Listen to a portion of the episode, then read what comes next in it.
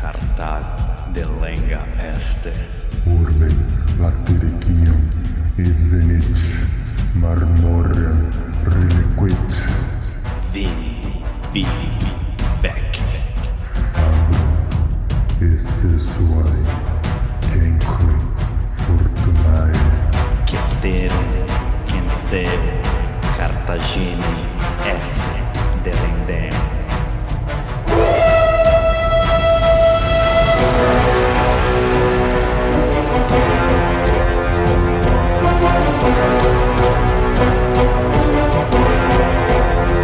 Alô amigos, alô galera, estamos de volta para o 48º episódio do podcast Roma Nua e Crua. Quem vos fala é Bruno Prandi e no backstage ele, o estupefato Douglas De Brito. Eu sou o Douglas, você não é o Douglas. Agora saudação à nossa tetrarca.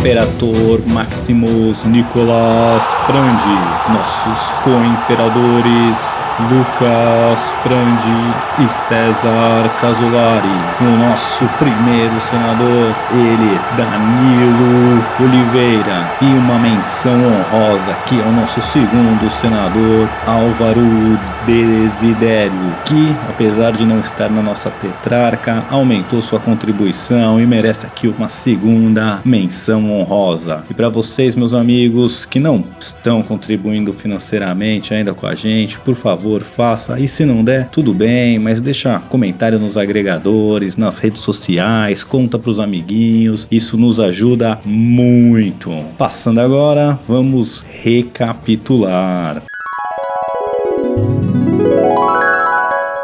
Semana passada vimos a trajetória de Caio Graco, o irmão mais novo de Tibério Graco, que também busca uma agenda reformista, uma agenda popular, uma agenda justa, onde ele quer distribuir melhor as terras, as rendas e os direitos dos populares e a classe média que está cada vez menor, onde a concentração de riqueza nas mãos de poucos senadores e poucas famílias está cada vez mais absurda. Ele, apesar de ter causa justa, é, tinha métodos não ortodoxos, não tradicionais e não ligava muito para as tradições, forçava as leis romanas ao limite e, como seu irmão, acaba encontrando um fim trágico e morre. Não foi assassinado, mas se mata para evitar de ser assassinado. Bom, passando para o capítulo de hoje.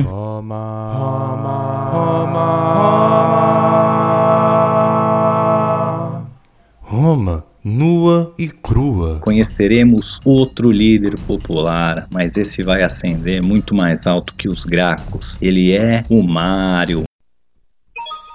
It's me, Mario! Hello! O Mario não aquele que se esconde atrás do armário. Esse é um Mario que vai reformar os exércitos romanos e transformar na maior máquina de guerra que o mundo já viu, ou que o mundo antigo já viu. Ele, apesar de origem plebeia, vai ser cônsul sete vezes, cinco delas em sequência. Ó que os Gracos morreram ali, o Tibério tentando se reeleger uma vez para tribuno. Ele vai ser logo cinco vezes reeleito e com a anuência do Senado, porque Roma vai estar encarando uma crise existencial, um ataque externo que realmente pode destruir Roma. E só Mário consegue, com o seu talento e com a sua proeza militar, parar essa ameaça. Isso a gente vê no episódio que vem, mas já dá para ter uma noção do tamanho da importância dessa figura. Ele vai fazer um nome não só resolvendo uma, mas duas guerras que se estendiam por longos anos e que nem, não pareciam ter soluções. São guerras bem diferentes, uma não é uma guerra existencial, mas é, exército romano e cônsul atrás de cônsul não conseguem pôr um fim nela e o nosso Marião vai dar um jeito e por isso vai ascender e conseguir tanta moral para implementar reformas num sistemas onde a gente já viu que a velha guarda, a elite tradicional se opõe a qualquer tipo de reforma, mas o Marião vai reformar tudo e vai ficar sendo reeleito com a anuência do Senado porque só ele para dar jeito nisso.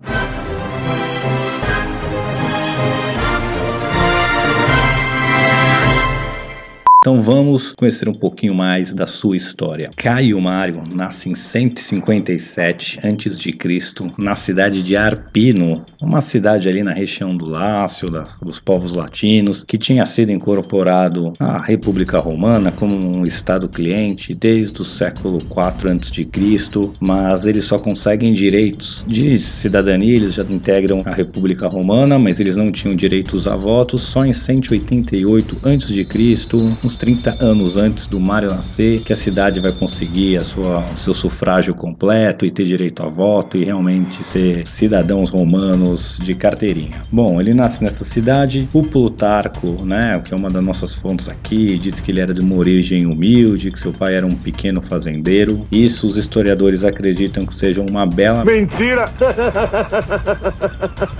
porque apesar dele vir de origem plebeia, como a gente já viu aí, já existiam muitos é, plebeus ricos, comerciantes, fazendeiros, então acredita-se que a sua família tinha é, influência e dinheiro, que não fosse um pequeno fazendeiro, mas alguém que no mínimo ali de médio porte, uma classe média alta, digamos assim. Rola uma lenda é, na sua infância que Mario encontra um ninho de águia com sete filhotinhos lá dentro, não sei se pintinhos, como é que chama, aguinhas. E as águias eram um, um animal é, sagrado para os romanos. Eles, a águia representava Júpiter ou alguma coisa assim. Mitologia não é minha especialidade, mas a águia era um, um animal ligado a Júpiter. E isso fica como um, um presságio do que está por vir, de alguém predestinado. Mas também acredita-se que essa história das sete águias seja um, um migué que o Marião inventou lá para frente, que quando ele só aparece essa história quando ele vai concorrer a sétima vez para cônsul e é meio, pô, eu vi sete águias ali, é o meu destino, vocês não vão mexer com Júpiter e não, não me eleger cônsul pela sétima vez, né?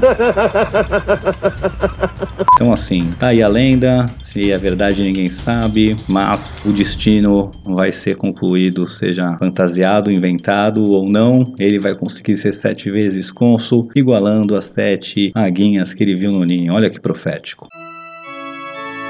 Facciamo os nomes ingresso e Bruno Prandi Podcast Romano e Crua. Bom, passadas essas lendas, vamos ver realmente o que acontece quando ele vai para a vida pública, né? Então, o primeiro ano que ele aparece aí nos registros romanos, assumindo algum cargo de importância, vai ser no ano 120 a.C., um ano após a morte de Caio Graco. Ele já vai assumir como um tribuno da plebe, o mesmo cargo que Caio Graco e seu irmão Tibério Graco ocuparam, né? Ele vai conseguir se eleger com a ajuda de Quinto Metelo e a família dos Mários, o clã dos Mários, eles eram, como posso dizer, clientes dos Metelo, né? Que era uma família já muito mais influente, com muito mais história, uma família patrícia, aristocrática. E para você ser um cliente importante de um patrício, você também tinha que ter alguma importância, né? Daí também a história de que ele era um, um simples fazendeiro, um fazendeiro humilde, não cola. Mas com a ajuda do seu patrono, ele vai se eleger tribuno da plebe no ano 120 a.C.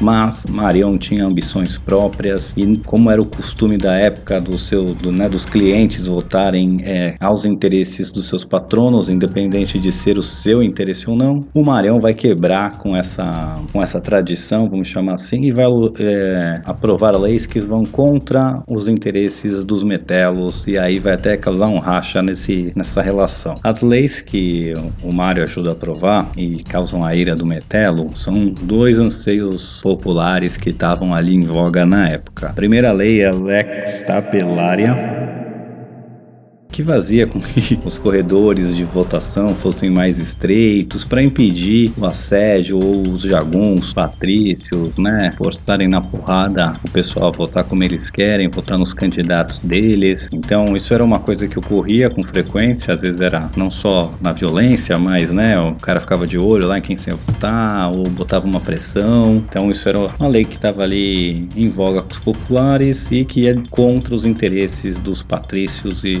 do seu patrono. Então essa luta, né, para fazer seu nome independente do seu patrono não vai dar muito certo no começo, porque tem o apoio do seu patrono, apesar dele já ter, né, um histórico de soldado, de um, de um ser um soldado super bom, de ser um, um ótimo guerreiro, um ótimo comandante, não vai ser o suficiente e a sua carreira política dá uma estagnada. Então ele vai tentar se eleger por mais três vezes a cargos públicos é, e não vai conseguir. Só vai conseguir se reeleger então como pretor no ano de 116 a.C., né? Ele vai ser acusado de fraude nessas eleições, vai rolar até um, um julgamento aí, mas ele consegue se safar dessa acusação e assumir seu cargo. Ele vai ser enviado para a Espanha, onde lá está tendo rebeliões de tribos non-stop, né? Eles nunca param ali na Espanha, vai ser um dos últimos territórios a ser completamente pacificado pelos romanos, apesar de ser um dos primeiros a serem incluídos na República, né? Fora da Itália. Bom, mas ele tem lá, posso dizer, um recorde, um, uma boa, um bom desempenho ali, se dá bem, é, faz seu nome, né? Como soldado, como comandante, mas nada demais, nada que o eleve lá nas estrelas, mas é mais um passinho para frente que ele dá aí e vai aumentando a sua fama de bom guerreiro, de bom soldado, de bom comandante. Faz o passinho do romano, lança o passinho do romano. No ano 110 antes de Cristo, ele vai casar com Júlia Maior. Quero um Ela é tia de um tal de Júlio César, aí que vai aparecer mais pra frente, um personagem sem muita importância, né, na nossa história. Explicar o inexplicável é muito complicado. na história romana. Bom, o clã dos Júlios já era um clã patrício, um clã aristocrático, né? Só que ele era assim um pequeno, digamos assim, não pequeno, mas de, de- não tava de pouca importância se comparar com os Cláudios, os Fábios, os Metelos, os Marcelos, tinham outros clãs muito acima dos Júlios, né? Durante o século passado todo eles elegeram apenas um cônsul, né? Que era o jeito da aristocracia medir, era quantos cônsuls sua família teve na última década, nos últimos 50 anos, e os Júlios ali tinham um para apontar nos últimos 50, 100 anos. Então eram assim uma um aristocrata menor, uma família das menos importantes dos patrícios, mas eram patrícios, né? E o, o Marião vai conseguir casar é, com a aristocracia, e isso vai abrir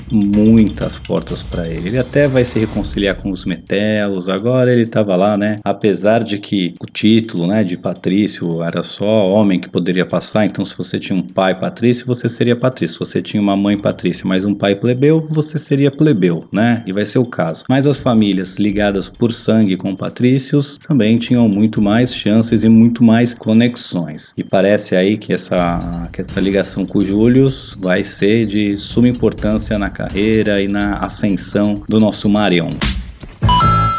Eu não acredito nisso. 49 centavos de leite derramado na minha mesa. It's me, Mario. Mas, por outro lado, né, é mais uma, um golpe naquele papinho de origem humilde, porque para um patrício mesmo, né, casar alguma filha, alguma mulher com um plebeu, ele já tinha que ser alguém no mínimo muito rico ou alguém que já tem muita influência e muito poder em Roma. A gente viu que os Gracos, né, o Tibão, o pai do Tibério e do Graco, ele casa com a filha do Cipião africano, mesmo sendo plebeu, mas o cara já foi cônsul duas vezes, já tinha tido dois triunfos, então assim, era um plebeu, mas o cara tava lá em cima. E o Mário ainda não tinha conquistado nada demais e já conseguiu casar com uma patrícia. Indicava, né, que ele tinha uma família muito influente, apesar de plebeia. E o papinho de, é, tipo Donald Trump falando que se fez sozinho na vida, né, que o pai dele só deu um pequeno empréstimo pra ele. Sei, conta outra.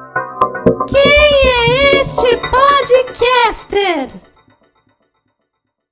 É o Bruno Brandi! Bruno Prandi. Bom, conhecemos é, a origem e os primeiros passos da vida política aí do Marião, mas isso não é o que deixou ele famoso e, e não teve nada de relevante até então, apesar de, né, já tá andando aí no seu Corsus Honorum, mas nada que o distingua de outros romanos que estão no Corsus Honorum também. Ele vai fazer seu nome porque ele vai solucionar duas guerras que pareciam sem solução. Uma era um ex-cliente romano que começa começa a dar trabalho, que é o que a gente vai entrar nessa semana. E a outra vai ser quando os romanos começam as tretas com os germânicos, com as tribos germânicas. E essa com os germânicos vai ser um problema sério que pode realmente colocar Roma em um perigo existencial. E veremos ela na semana que vem, porque tem muitas batalhas importantes e não vai dar tempo de falar hoje. Hoje a gente vai ver a primeira, que acaba primeiro e a de menor escala, que vai ser a guerra contra os Numídios, ou melhor, contra Jugurtha. Essa guerra vai ficar conhecida como a Guerra Jugurtina. E ela vai se passear ali no reino da Numídia. A Numídia, a gente já vem falando deles ou, ou, dela, né, desde a primeira Guerra Púnica. Mas na Segunda Guerra Púnica, onde ela é mencionada várias vezes, né, a cavalaria Numídia era a cavalaria mais sensacional ali do Mediterrâneo todo. Eles ficavam ali no norte da África. Eles começam como clientes cartagineses, né, ajudando principalmente o Aníbal em toda a sua empreitada e Cipião africano, que então vai conseguir dividir o reino da Numídia e vai achar no Massinissa um apoio para dar fim nos cartagineses e como prêmio o Massinissa vai assumir o trono da Numídia. Numídios então passam a ser clientes romanos e ajudar os romanos nas suas batalhas, eles ajudam na, na terceira, desde a segunda, na terceira guerra púnica, na, na guerra contra os gregos e na guerra contra os hispânicos, eles estão sempre agora ajudando os romanos e fazia aí quase 100 anos que eles já estavam ajudando os romanos, né? O que acontece é que o, o rei da Numídia vai morrer, o filho do Massinissa, né? E ele vai deixar o trono para seus três filhos, dois filhos biológicos e mais um filho adotado que parece que era um sobrinho dele. E esses eram o Jugurta, Aderbal e Empsal. Só nome bonito. O Gilgurta não estava afim de dividir o poder. E assim que ele assume né, a, a, sua parte no reino ou a sua parte na herança, ele já logo se encarrega de dar fim no Empsal. E o Aderbal foge para Roma para não ser morto. Né? Então ele vai lá pedir ajuda dos romanos, vai lá expor o caso, pedir uma arbitragem né, para os romanos decidirem. O pai tinha deixado via testamento mesmo o reino para os três, um já estava morto, né? mas os romanos então mandam uma comitiva lá para Numídia para resolver essa treta. Eles então, aparentemente, essa comitiva vai ser subornada pelo Jugurta e o reino vai ser dividido com o filé mignon ficando com o Jugurta e o resto ficando com o seu irmão, com o Aderbal. Um pra você, um pra mim, dois pra você, um, dois pra mim, três pra você, um, dois, três pra mim. Mas o Jugurta, ele não, não sabia dividir muito bem. E mesmo ele tendo ficado com o, o filé mignon ali da Numídia, ele ainda acha que não é o suficiente e não tá curtindo essa ideia de, de dividir poder. Então, em 113 a.C., ele vai atacar o território do seu irmão e vai chegar na sua capital, que é a cidade de Sirta, cercar a capital, começar a causar. Só que nessa cidade de Sirta haviam vários itálicos, né? Comerciantes, colonos, é, gente que fazia negócio. Então, assim, é, ali era um, um hub importante de navegação. Então, tinha gente ali que tomava conta de portos. Tinham vários oficiais, né? É, romanos e cidadãos itálicos e mercadores e etc. Que eram pessoas com cidadania romana e até então intocáveis, né? Esses itálicos, eles ficam do lado do, do Aderbal. Porque o Jugurta causando na região tá tá atrapalhando o comércio, tá atrapalhando os negócios e eles não gostam dessa atitude e ficam do lado do Aderbal. Esse apoio dos itálicos faz Aderbal ficar mais tranquilo, achando que o Jugurta não ia ser louco de provocar os romanos. Porém, o moleque era louco e ele cerca a cidade, ataca a cidade e consegue capturar e matar o irmão e mata junto esses itálicos que ficaram do lado dele. Assim que a notícia chega em Roma, Roma vai ter que tomar uma providência, né? Uma coisa é uma treta interna ali para ver quem vai ser o rei que vai ser subordinado a Roma. Mas agora que ele matou cidadãos romanos, agora o buraco ficou mais embaixo. O Senado estava com outros problemas, né? Já viu a gente já viu que vai ter esse problema com os germânicos que já está acontecendo, problemas internos. Então o Senado fez vista grossa o máximo que deu. Agora não dá mais e eles vão ter que declarar guerra. O primeiro cônsul enviado para lá é um tal de Lúcio Calpurnio.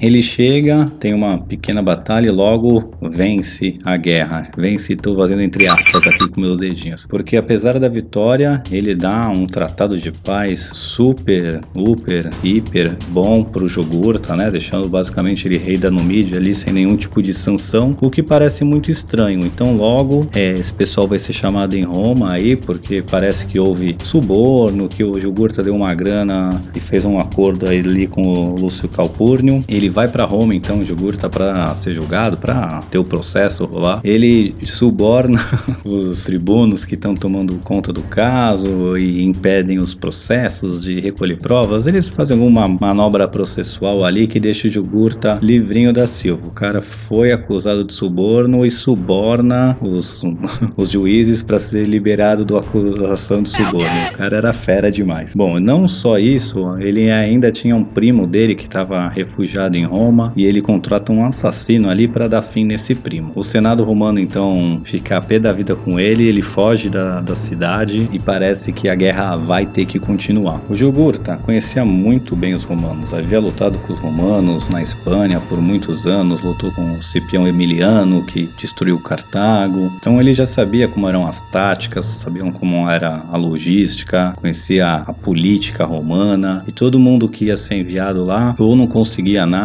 né, ou muito pouco e Jugurta continuava livre, leve e solto, né. Começa a rolar várias acusações de suborno, que todo mundo que ia lá, o Jugurta dava uma grana para não acontecer nada demais, o que aparentemente é verdade, mas tem outra coisa, né. Os numídios eram cavaleiros fantásticos, eles andavam sem sela, era um povo pastor seminômade que usava, né, os seus cavalos para tocar rebanho, então assim nasciam nas costas de cavalo. O forte dos romanos era infantaria. Então, além desses subornos, o, o sempre vai usar uma tática de não enfrentar os romanos diretamente, de ficar atacando o seu trem de bagagem, de atacar é, unidades que estão ali é, desprotegidas e nunca oferecer batalha campal para os romanos, né? Então, essa combinação de, de tática de guerrilha com subornos para as pessoas certas fazem a guerra com o Jogurta não chegar a lugar nenhum. E o Senado romano vai passando os anos, então eles resolvem mandar 109 a.C.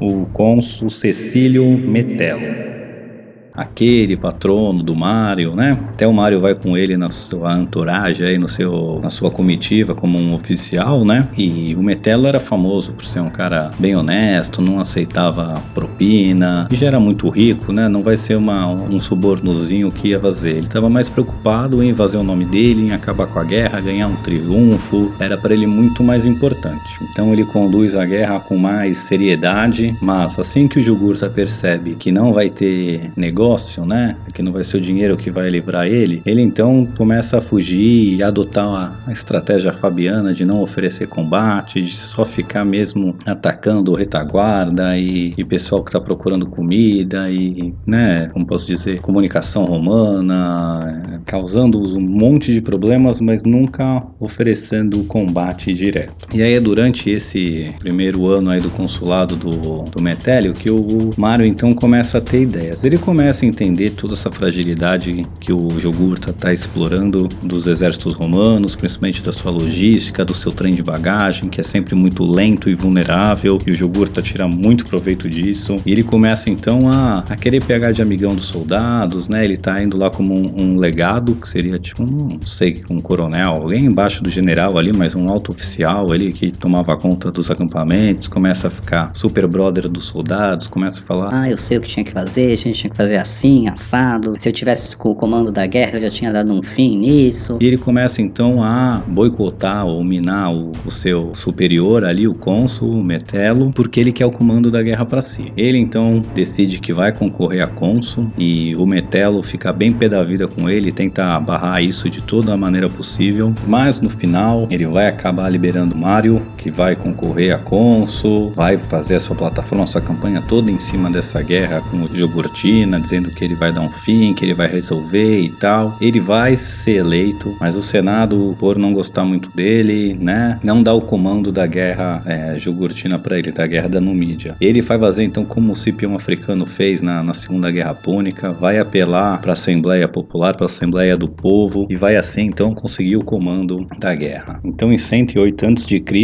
ele retorna no Mídia, agora como cônsul e vai pro pau, para cima do Jugurta. O Jugurta não era bobo nem nada e foge dos romanos, o diabo foge da cruz, o que ele já vinha fazendo com Metelo desde o começo. O Mar então vê que não vai conseguir pinçar ele, prender ele num canto e eliminá-lo, né? Tem que recorrer a outra estratégia. No reino da Mauritânia, um reino ali do lado dos Numídios e que também era um, um parente é, do Jugurta, que era rei lá, um, acho que era o sogro dele. O Mário manda um oficial seu para lá, um tal de Lúcio Cornélio Sula, guardem esse nome Sula, vai ser muito importante daqui para frente, para conseguir fazer um negócio com esse rei, de suborna esse rei, esse rei então convida o Jugurta lá para um jantar no, seu palácio para combinar uma estratégia contra os romanos, e quando o Jugurta vai lá, ele é acorrentado e preso e entregue ao Mário. E assim vai ser o fim da guerra jugurtina, que já demorava anos e anos. O Mário vai conseguir dar um fim, não foi no campo de batalha, vai ser sorrateiramente e ele vai levar os louros dessa vitória, né? E vai criar uma pequena inimizade aí com o Sula, o seu oficial, seu tenente, que resolveu isso, que ele que conseguiu subornar, conseguiu contato, fez tudo e não levou nada de crédito. O Marião dominou todo o crédito. Isso vai gerar outras tretas que veremos no futuro, mas por enquanto era isso.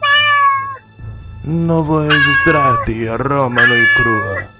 Te farei uma oferta irrecusável. Bom, essa foi a guerra menor que o Marião deu jeito. Enquanto essa guerra estava rolando também, tribo dos Símbrios e dos Teutones, duas tribos germânicas, a gente vai abordar mais sobre eles, o, o que aconteceu, estavam também em guerra contra os romanos faz um tempo e davam dando muito trabalho. E no ano 105 a.C., é, vai acontecer a batalha de Aráusio e os romanos vão ter cerca de 80 mil soldados mortos equivalente a 16 legiões, 4 exércitos consulares. Então, assim, foi uma derrota igual ou maior que a Batalha de Canas para o Aníbal. E depois dessa batalha, o Senado fica em choque porque os germânicos poderiam invadir a Itália a qualquer momento. No desespero, é, eles vão então eleger para ser cônsul de novo no ano 105 a.C. o Mário, porque ele parece ser a única pessoa capaz, ter habilidade suficiente para lidar com essa ameaça. O Marião, ele ainda estava lá na África resolvendo as tretas ali ainda, mesmo depois de ter dado fim no Jogurta, e ele vai ser eleito em absência, sem estar tá lá concorrendo, que já não era uma coisa normal. Mas tamanho desespero do Senado vai ter que fazer isso para ele. Ele então entende, né, do, dos problemas do exército romano e vai embarcar numa série de reformas que vai revolucionar o exército romano e transformar ele nessa máquina de guerra que mora no nosso imaginário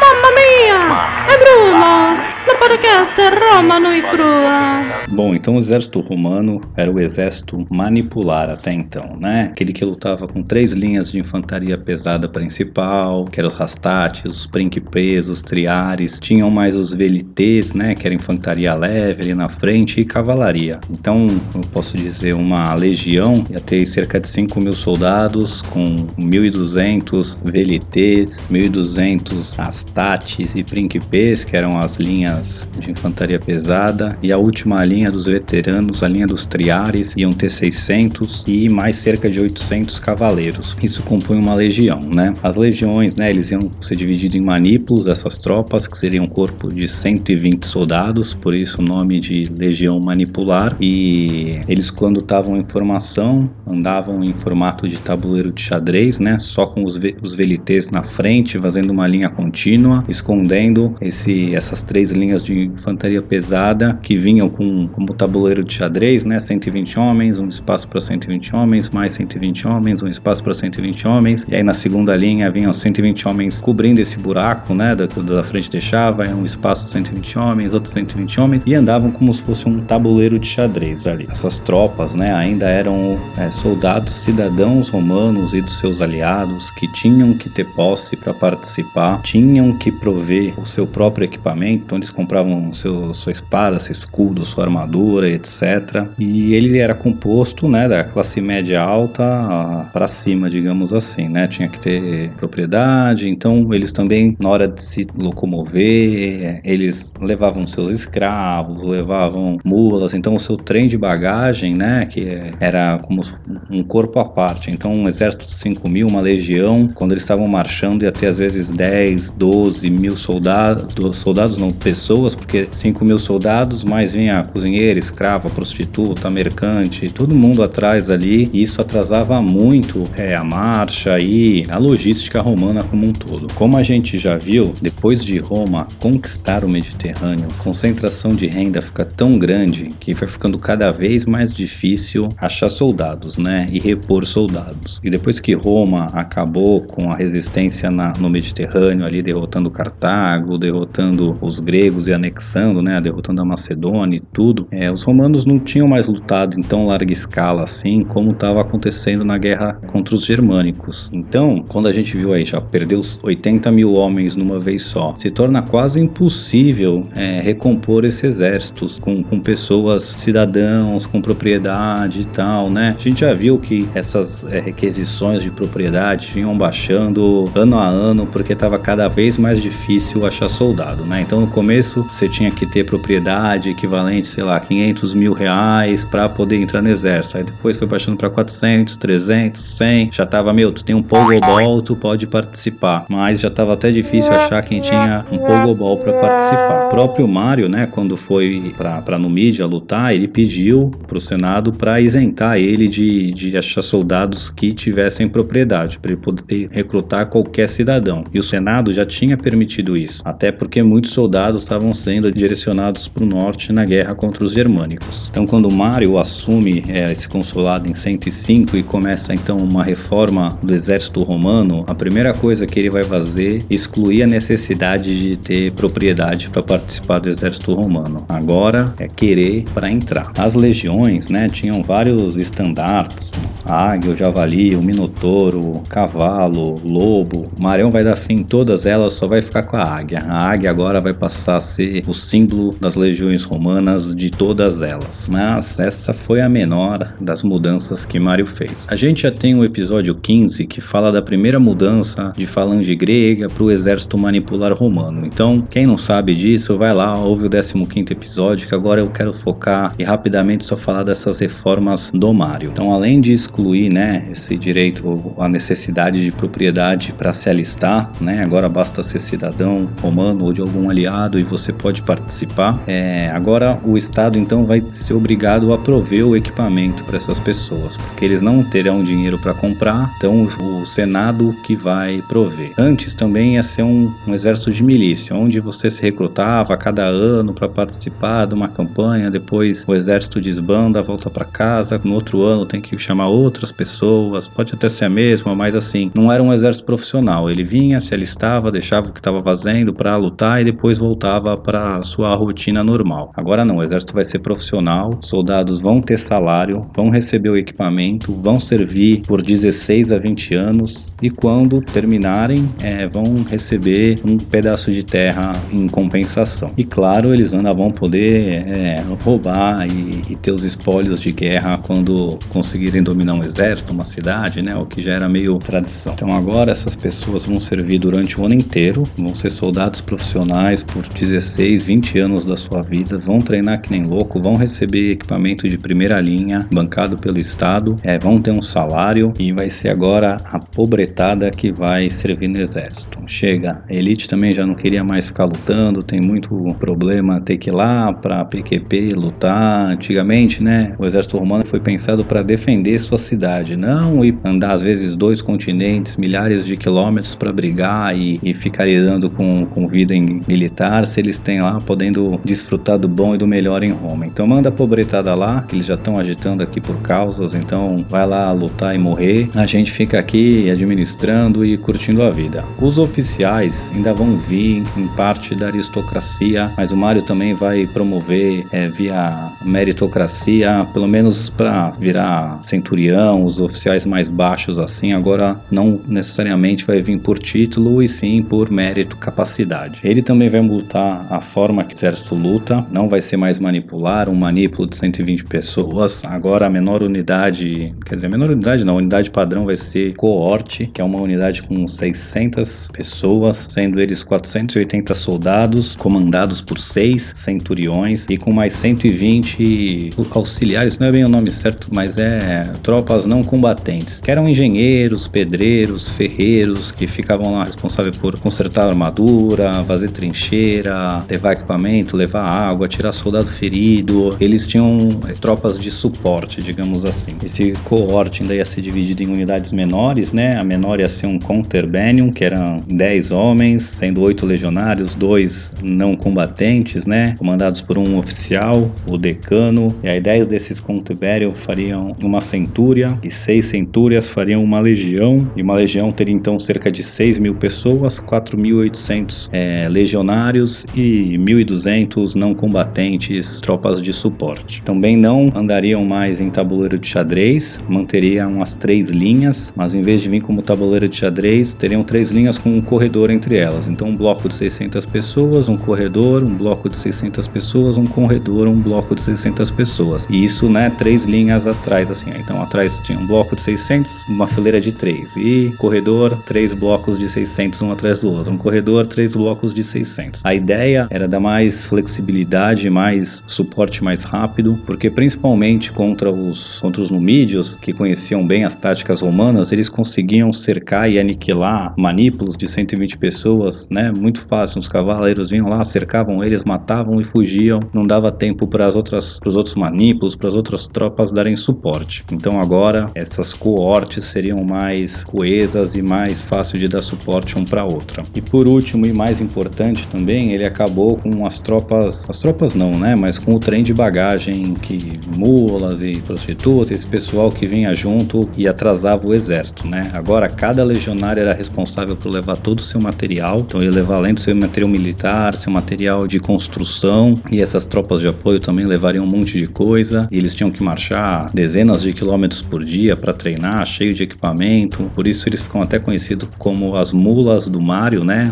O pessoal começa a chamar os soldados de mulas do Mario porque ele meio que acaba com as mulas, com os burros que levavam as coisas, faziam esse trem de bagagem e agora os próprios soldados carregam esse material todo. Bom, pessoal, vou parar por aqui hoje que o episódio já tá muito grande. Você é maluco, é? Semana que vem eu falo mais um pouco sobre essas mudanças todas que o Mario fez e a gente vai entrar na guerra contra os símbrios, veremos ela desde o começo e as derrotas e como o Marion vai dar um jeito e sair por cima. Beleza? Fique com a gente e até!